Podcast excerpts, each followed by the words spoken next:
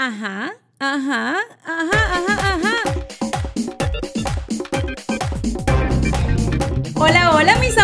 Amores, por acá les saluda Carolina Sandoval, mejor conocida como La Venenosa y me pueden encontrar en redes sociales como arroba veneno Sandoval, madre de Amalia Victoria y de Bárbara Camila y por supuesto amiga tuya. Si es la primera vez que estás escuchando este podcast, cuéntamelo todo, es una aventura por todas mis vivencias, testimonios, anécdotas y por supuesto esos temas que tú me envías. Y hablando de temas, ha sido muy interesante todo lo que me ha llegado a propósito de admitir que yo hago terapia, es decir, tengo psicóloga, tengo psiquiatra, tengo life coach.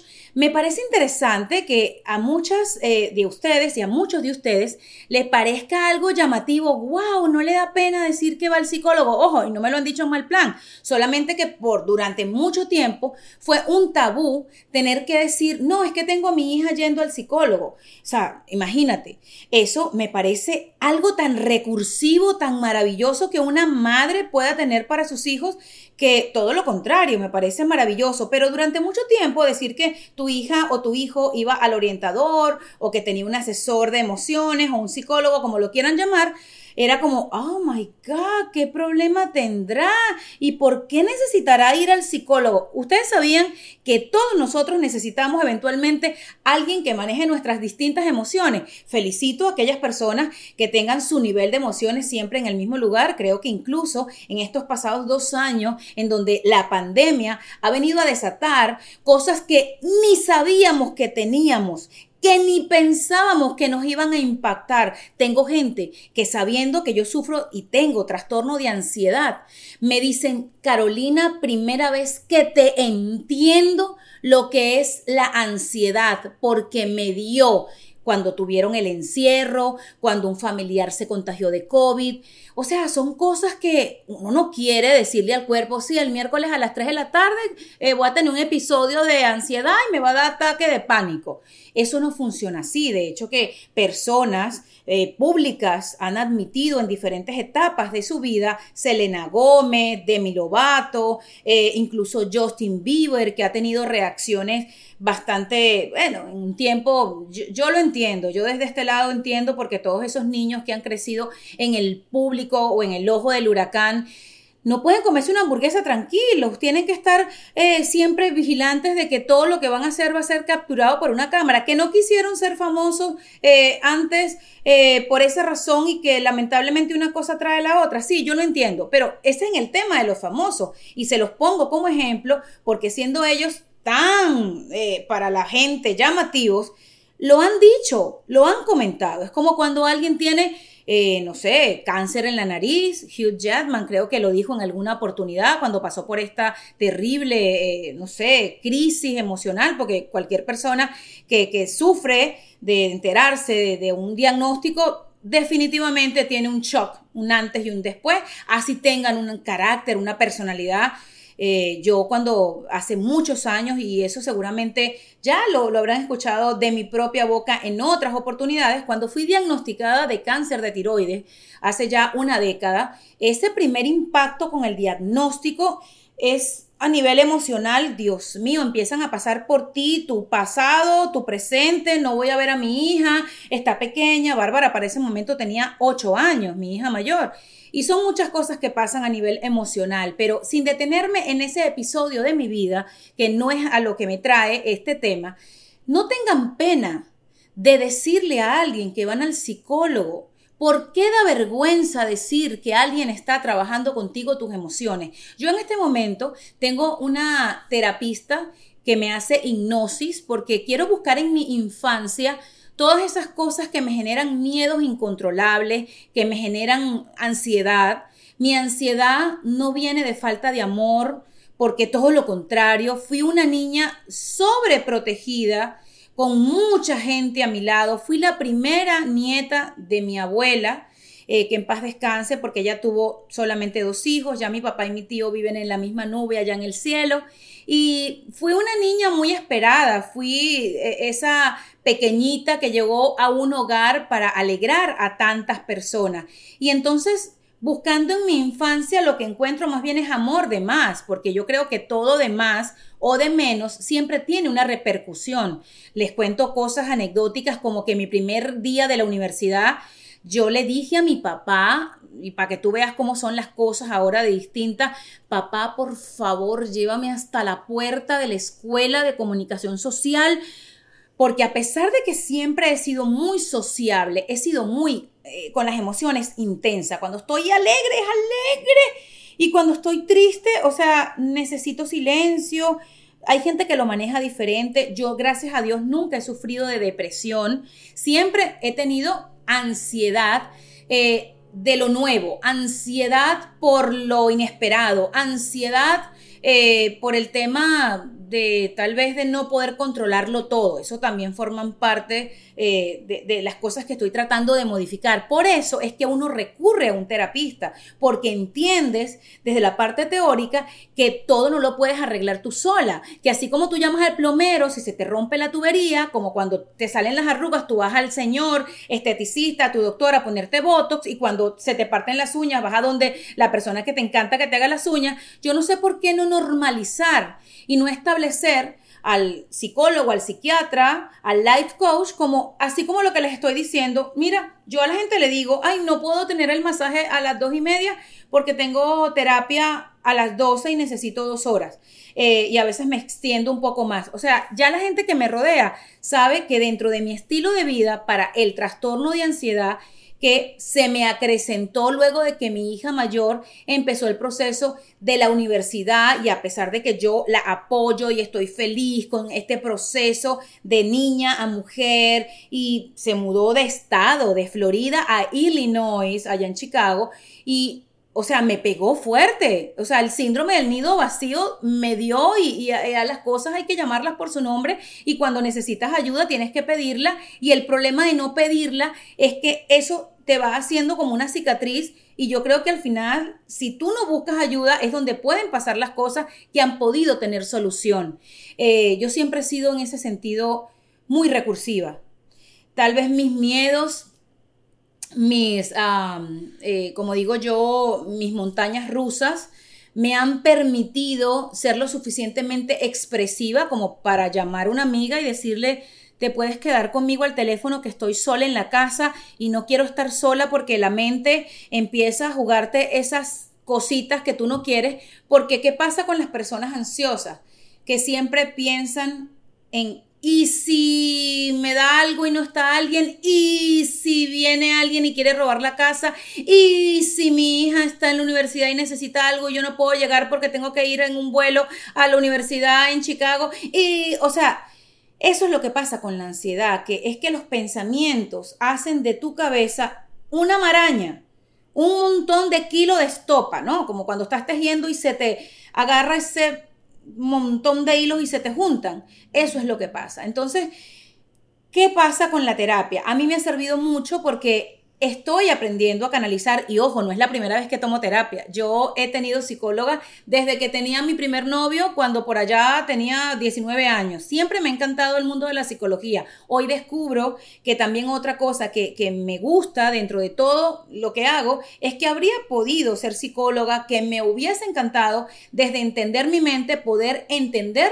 a la mente de, de, de otras personas. Es lo más difícil del mundo. Creo por ahí que he leído que los propios psiquiatras siguen estudiando la mente a través de las emociones, porque vienen desde aquí. Ahora medito, este, sigo con mi terapia de oración, como yo la llamo. Para mí es muy importante la gratitud, saber que yo soy católica por tradición, pero también por convicción y a mí me sirve mucho rezar. Me gusta mucho la musicoterapia. Tengo una carpeta en mi playlist que se llama Sonríe ese playlist este, en muchos momentos de mi vida me sacó de ataques de pánico importantes, eh, porque ¿qué pasa con la ansiedad? Que la ansiedad no controlada se convierte en ataque de pánico que la ansiedad te dura un periodo de tiempo y que si tú dejas que la ansiedad te llegue y se te vaya, eh, es como que nada pasó porque una persona puede tener ansiedad a la 1 y 30 y a la 1 y 50 está como que sin nada.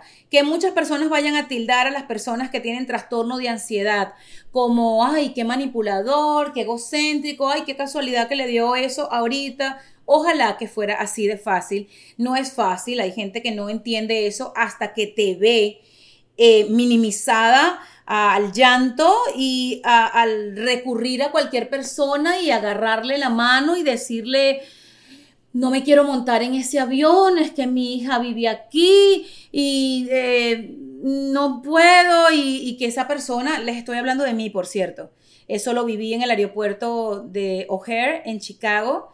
Eh, eso fue ya, iba a ser septiembre de 2021, cuando ya me tocaba regresarme a Miami. El trayecto del Hotel Ritz Carlton en Chicago eh, hasta el aeropuerto yo juraba que me moría. Yo juraba que, o sea, el no poder respirar, el no controlar la respiración, el saber la teoría de lo que te pasa, porque ojo, a este punto de mi vida soy buenísima en la teoría de la ansiedad, yo sé lo que me está pasando, yo sé que tomando agua y que respirando diafragmáticamente y haciendo como cosas que, como el tapping, que es una técnica que pueden encontrar en diferentes eh, páginas serias que tratan la ansiedad. También si tú colocas la palabra ansiedad en las redes sociales, por lo menos en Instagram, eso te lleva a, páginas en donde te pueden ayudar, en donde hay expertos en la materia, si de pronto quieres que eso sea algo privado. Hay un montón de cosas que yo he aprendido, ¿no? Este, que te das en ciertos puntos del cuerpo, eh, que hables con alguien, que te pongas a rezar, que te pongas los audífonos como para crear un ambiente eh, externo, que te pongas tapaojos cuando vas en carretera para no mirar por donde vas, porque a mí, por ejemplo, dentro de mi ansiedad, me angustia estar en lugares que no conozco, no me gusta manejar por autopista, no me monto en montañas rusas, soy de las que soy alérgica al seafood, a almendras, a ciertas cosas.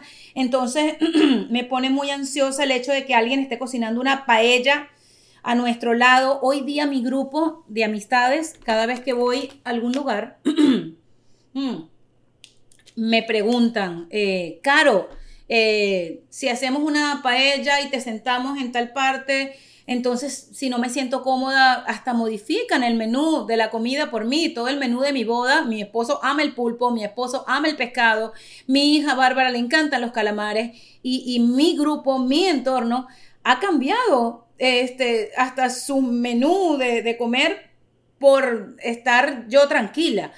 Es una cuestión también de empatía, la gente que tenga a alguien en su familia que tenga algo relacionado con algún tipo de situación que lo haya llevado a un psicólogo, hay diferentes. El mío, dentro de la gama variada de cosas que te llevan a un psicólogo, porque tú puedes ir para un psicólogo hasta para eso. Después del COVID, a mí me quedó esto, yo tengo esto que como ya tengo varias horas hablando en el día, tengo esto. Entonces, a uno le da por pensar, ¿será que tengo algo? ¿Será que me quedó una no sé qué? ¿Será que me está pasando algo y no lo sé? Porque esa es otra cosa, que la ansiedad te lleva a otras fobias a ser hipocondríaca, a ser eh, una persona eh, tal vez pendiente de más de las enfermedades, agorafobia, que es eh, el tema de no querer salir de tu casa, que lo he vivido porque te sientes más segura en tu casa.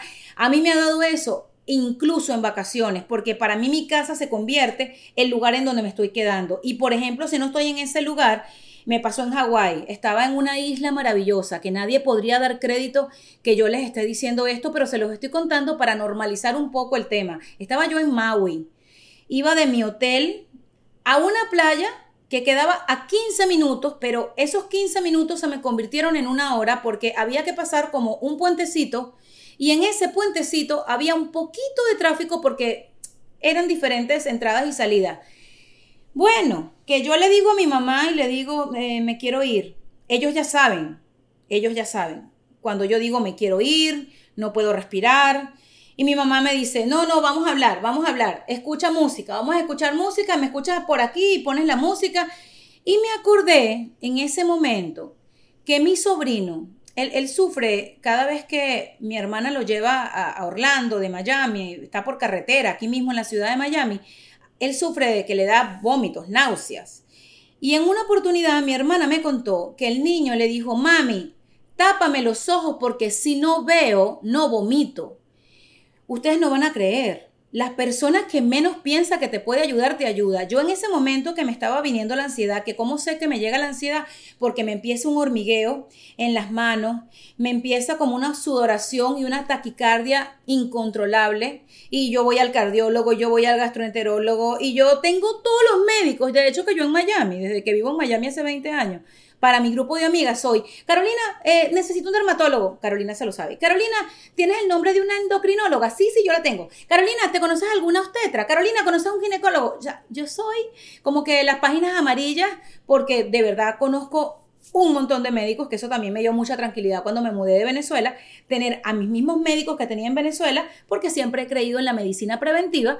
Y en Miami lo que agregué fueron mucho más como terapistas, eh, que en este momento tengo, ya les digo, psicóloga, life coach, psiquiatra. Eh, tengo podcast de psiquiatras como Marian Rojas Estapé, que la estoy siguiendo. Eh, tengo a otra persona de apellido Calvo. Estoy escuchando a Dipara Chopra. Bueno, yo todo lo que me digan que funciona para los momentos en donde tu cortisol, que según lo que estaba leyendo en muchas páginas y escuchando, es lo que se te sube cuando tienes la ansiedad en el tope. Eh, cuando eso pasa, yo busco mis recursos, música, y piensa y habla con Amalia Victoria, y, los niños son muy buenos para la ansiedad. Eh, cuando tú los tocas, cuando te conectas con su, imagínate, a veces me pasa y me ha pasado, estando con Amalia Victoria, eh, es chiquita, tiene cinco años y, yo me tengo que encargar de ella y estar con ella en la calle y que me dé un episodio de ansiedad es como dejarla sola en el mundo. Entonces, gracias a Dios que estando con ella es así como que cuando me tengo que forzar y decir, ya va, no, no, no está pasando nada, ya. Otra amiga me dijo una vez, de hecho que esto lo conversé una vez con María Celeste Arraraz, a quien le, le agradezco y le envío un abrazo porque la persona que menos crees sufre o ha sufrido algún episodio de ansiedad por cualquier cosa, por la pérdida de un familiar, por el final de una relación, por diferentes cosas, por cosas de trabajo, por lo que tú quieras, por el estrés. Y yo recuerdo que en un almuerzo con María Celeste, y, no, le estoy contando varias cosas relacionadas con el tema de tomar terapia y de escuchar la experiencia de los demás para tomar lo que te sirva, María Celeste me comentó en una oportunidad algo que yo empecé a implementar. Me dice, a ver, en muchos momentos uno tiene que agarrar, si te tienes, si estás manejando y te da algún episodio de ansiedad, por favor, te tienes que estacionar. Tienes que estacionarte, tienes que orillarte, estar en un lugar seguro. Eso es lo más importante porque a veces no es la ansiedad lo que te puede ocasionar un accidente, sino lo que eh, el lugar en donde te da la ansiedad podría ocasionar un accidente. No sé si me explico, ¿no? Y ella me decía que había que hacer como así como buscar palabras, en el caso de ella me decía una palabrota que se dice en Puerto Rico o que me decía, carajo, no puede ser, usted Carolina que hace tantos en vivo y usted que es ejemplo para la gente, o sea, como hablarte a ti misma, ¿no? Y, regañarte, porque yo le decía, ¿no? Le he dicho a muchas amigas, no, yo cuando a veces me da la ansiedad me pongo a rezar, Padre nuestro que estás en los cielos, y me dice, sí, pero cuando uno reza, uno está como... Eh, dispuesta y, humilde ante Dios. Y no es que Dios no te vaya a ayudar en ese momento, pero cuando te da la ansiedad tienes que ponerte fuerte.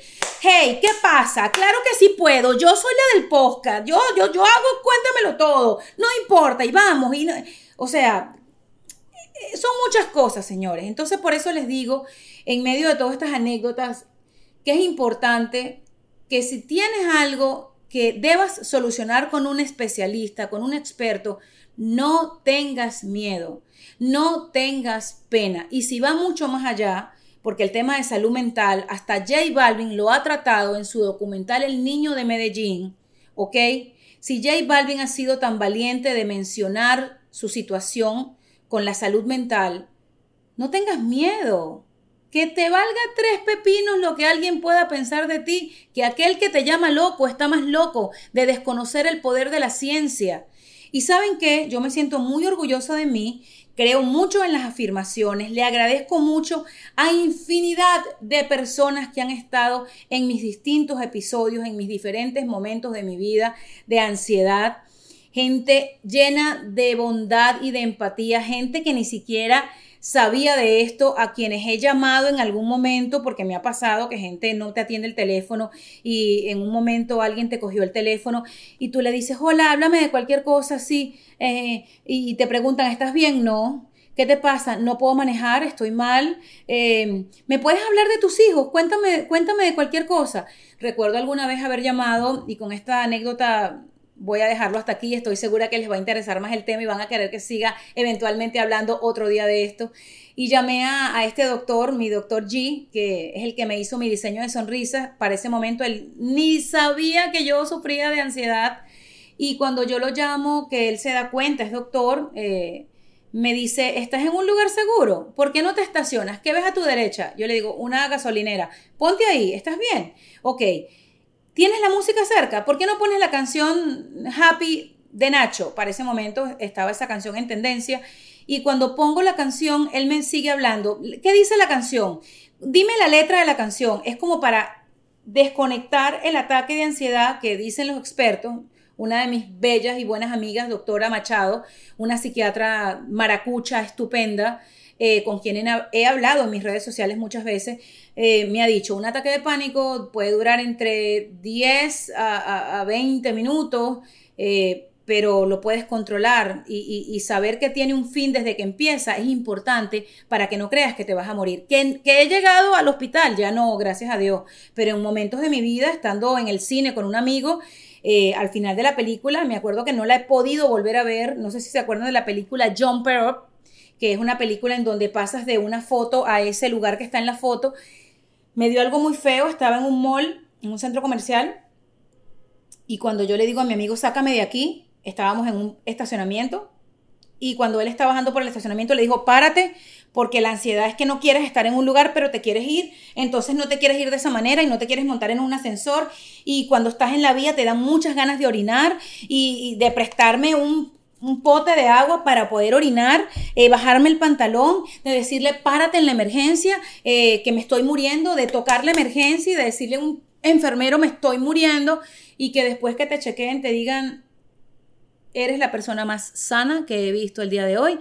O sea, gracias a Dios no he tenido que tomar medicamento. En alguna oportunidad eh, que eso sucedió, a mí el medicamento mejor que me funciona es el amor, es la música, es Dios, es la meditación. Las medicinas de ese estilo a mí no me funcionan, pero sé y tengo entendido que hay personas que requieren medicamentos y por eso es importante la ida al psicólogo y si el psicólogo lo considera eh, terapia y si ellos dos juntos lo consideran psiquiatra y así se van manejando las cosas, pero siempre es importante que este tema no sea tabú, que este tema, señores, se normalice, que no tengan ni un, pero ni una duda que si tienes algo que solucionar, lo puedes hacer, no pasa nada, el mundo no se va a acabar. Mientras tienes vida, tienes todo. Y nuestra mente maneja todo nuestro cuerpo. Los quiero mucho, esto fue un episodio muy íntimo. Aquí en Cuéntamelo Todo, recuerda, soy Carolina Sandoval y me puedes encontrar en las diferentes redes sociales como arroba veneno Sandoval. Chao.